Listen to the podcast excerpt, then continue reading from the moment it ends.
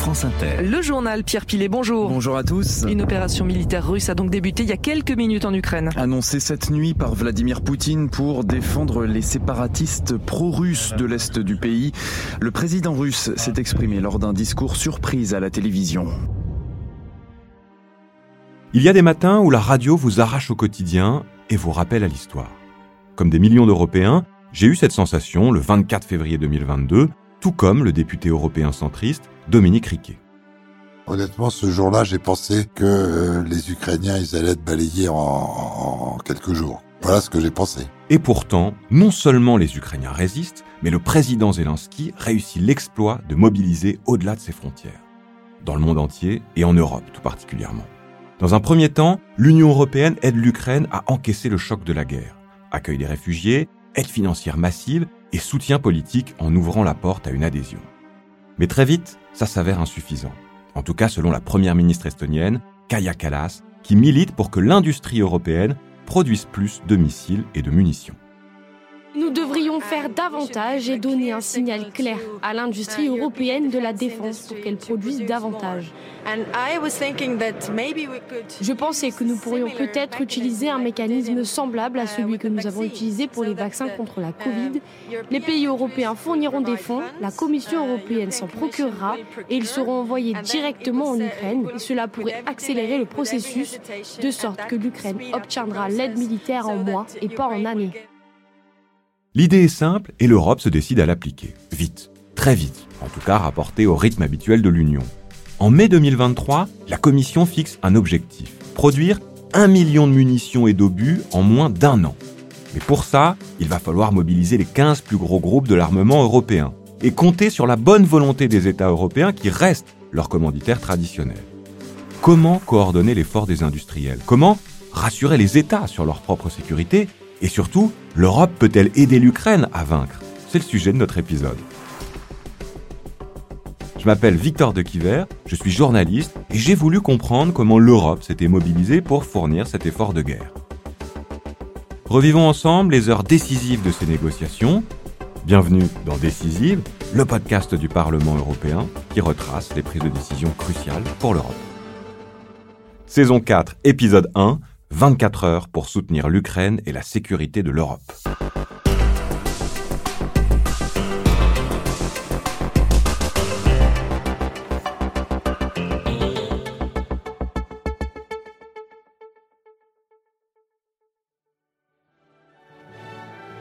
Coordonner et financer la production de munitions au niveau de l'UE, c'est pas tout à fait l'idée de base de l'Europe.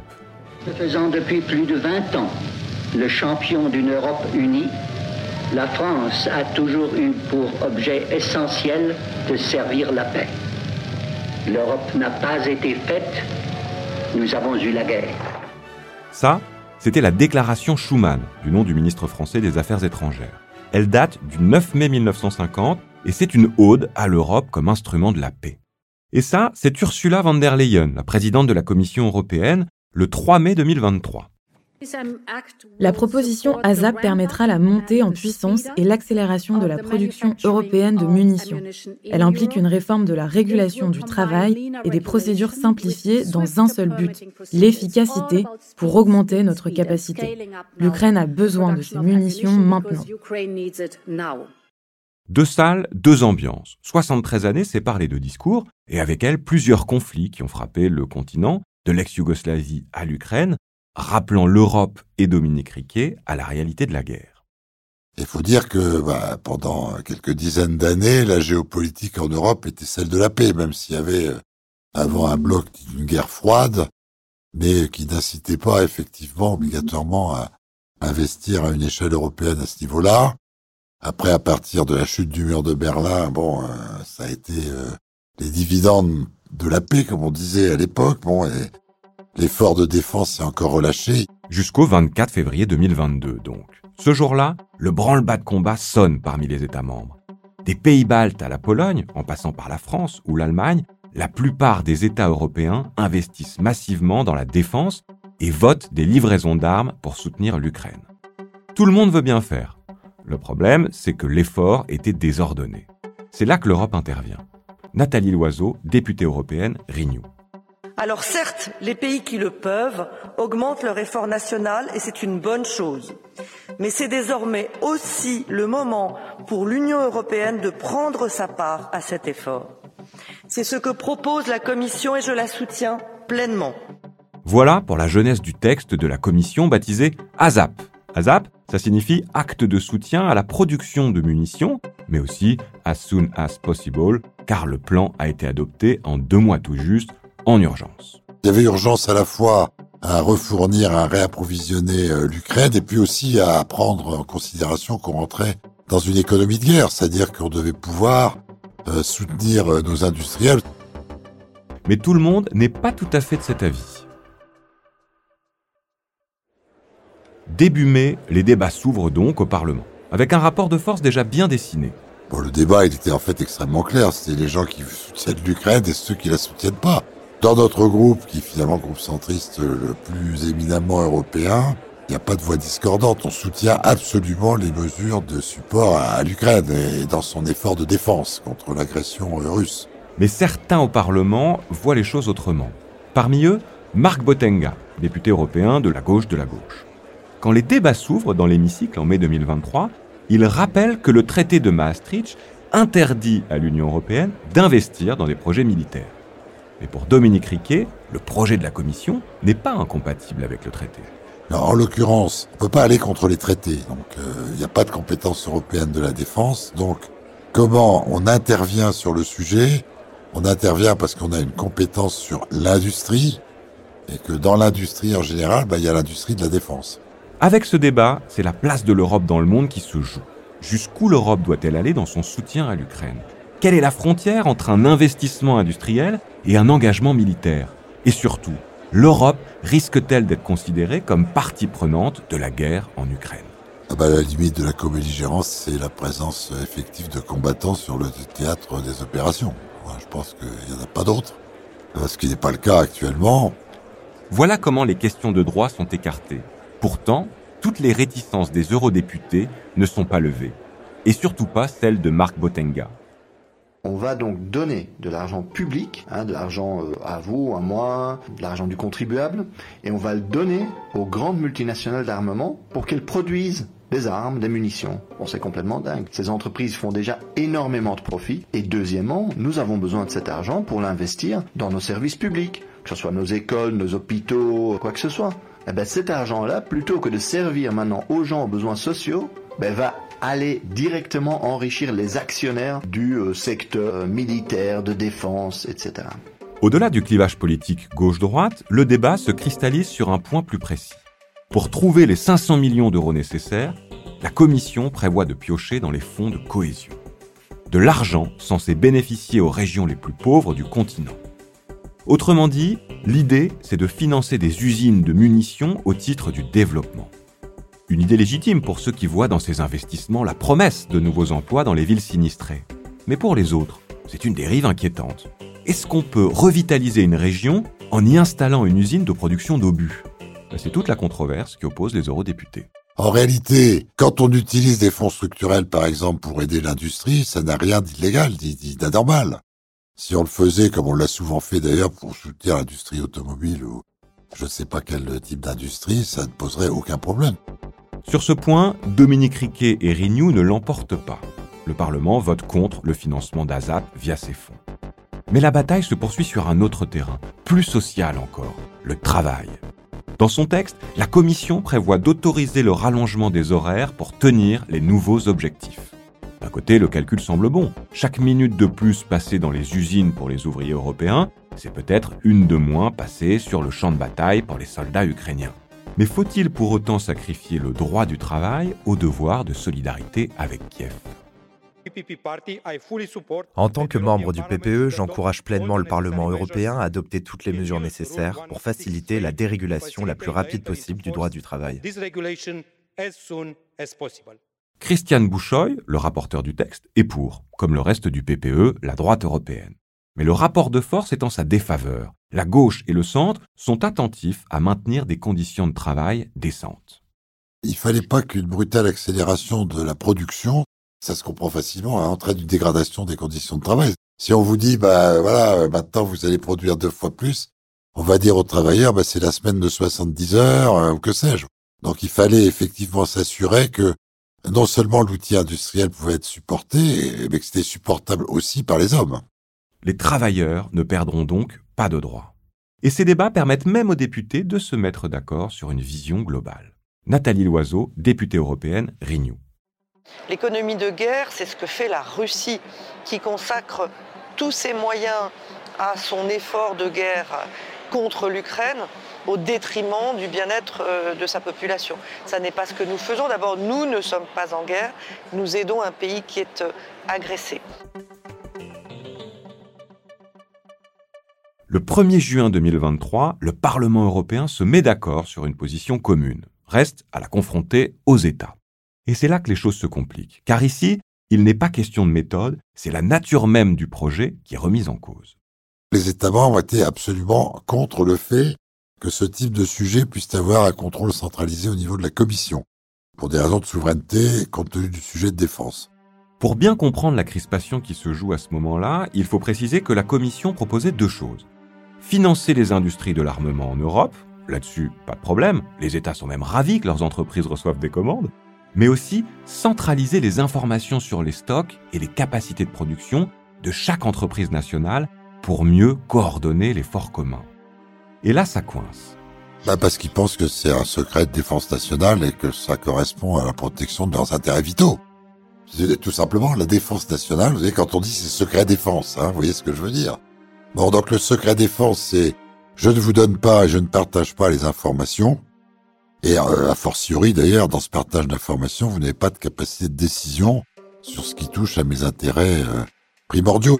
Au sein des gouvernements nationaux, tout le monde se crispe. 21 des 27 États de l'Union s'opposent à cette mesure jugée intrusive. Autrement dit, pas question que la Commission mette son nez dans les secrets de fabrication de chacun, ou pire, que les groupes de l'armement puissent s'exporter sans l'accord de leur État. Le mois de juin s'écoule dans un climat tendu. Les chancelleries nationales jouent la montre et les députés européens comprennent que les négociations risquent de durer. On a très vite vu que là, euh, on n'y arriverait pas, qu'on allait partir sur un sujet euh, qui allait prendre des mois et des mois alors qu'on était dans l'urgence. Donc on a décidé d'un commun accord, y compris d'ailleurs avec la Commission, qu'on abandonnait le paquet de la gouvernance à la demande des États membres, que c'était donc un dispositif de nature bien purement financière, mais sans gouvernance centralisée par la Commission. À partir de ce moment-là, tout s'accélère. Le 7 juillet, un accord est trouvé. Il est formellement adopté en séance plénière six jours plus tard par les eurodéputés. L'aboutissement de plusieurs semaines de travail intense pour Christiane Bouchoy, le négociateur en chef pour le Parlement. Avec le soutien de la Commission, nous avons conclu les négociations avec le Conseil la semaine dernière pour venir en aide au peuple ukrainien et relancer l'industrie européenne de l'armement.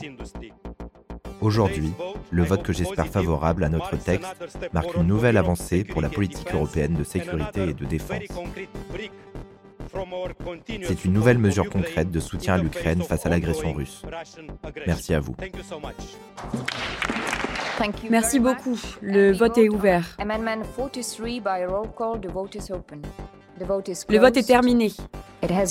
Il a été adopté par 500 voix pour, 56 contre et 21 abstentions. Le texte est maintenant adopté. Félicitations.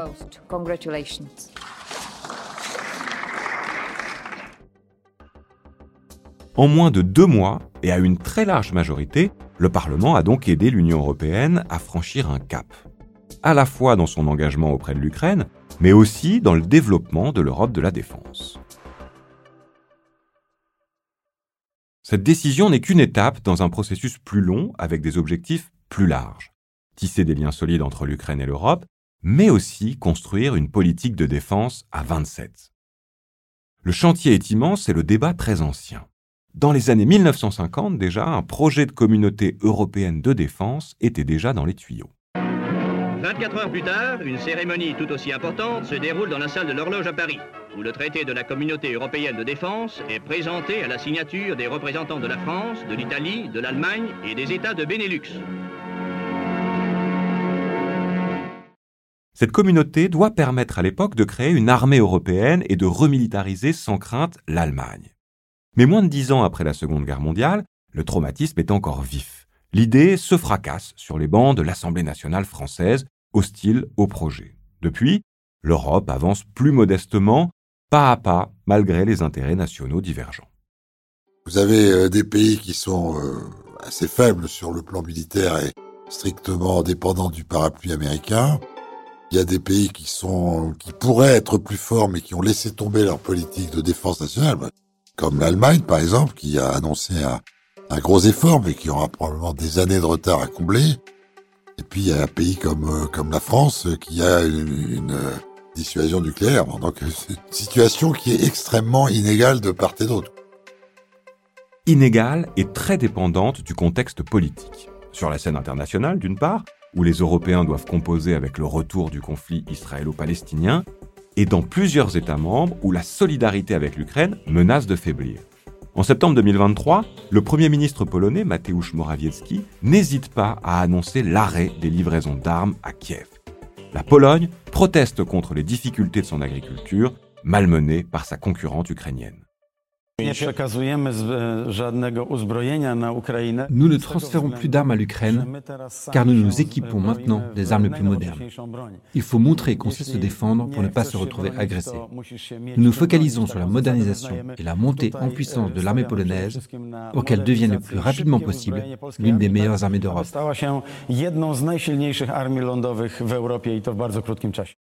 Moi, je pense que la position euh, polonaise, c'était plus une gesticulation euh, qu'une position opérationnelle, hein, compte tenu de l'engagement de la Pologne euh, sur le sujet. Bon, pour des tas de raisons sur lesquelles euh, on reviendra pas, mais bon, et en plus de ça, ne voilà-t-il pas que euh, le sort des armes en Pologne s'est inversé politiquement? Défait aux dernières élections législatives du mois d'octobre 2023, Morawiecki est aujourd'hui dans une situation inconfortable. Mais d'autres responsables politiques européens ne sont pas favorables non plus au soutien militaire à l'Ukraine. Viktor Orban en Hongrie, mais aussi Robert Fico, élu à la tête de la Slovaquie en septembre 2023. Nous ne changeons pas d'avis, nous sommes prêts à fournir une aide humanitaire et à contribuer à la reconstruction du pays, mais vous connaissez notre opinion sur l'armement de l'Ukraine. La Slovaquie et les Slovaques ont des problèmes plus importants que l'Ukraine. C'est tout ce que je veux dire pour l'instant. Même voté, ASAP reste conditionné au bon vouloir des États et des industriels. Coordonner l'industrie de l'armement, voire carrément la défense européenne, c'est un combat. Un combat politique que les députés favorables à l'Europe de la défense, comme Dominique Riquet, comptent bien poursuivre. Bon, moi, je suis fédéraliste et je suis euh, pour une défense européenne la plus intégrée possible, sans toutefois euh, minorer les difficultés. Je ne suis pas non plus euh, faire partie des rêveurs. C'est-à-dire, il faut qu'on ait une vision plus réaliste des dangers qui nous entourent et qu'on puisse mettre nos moyens de défense à la hauteur de nos idéaux de liberté et de démocratie.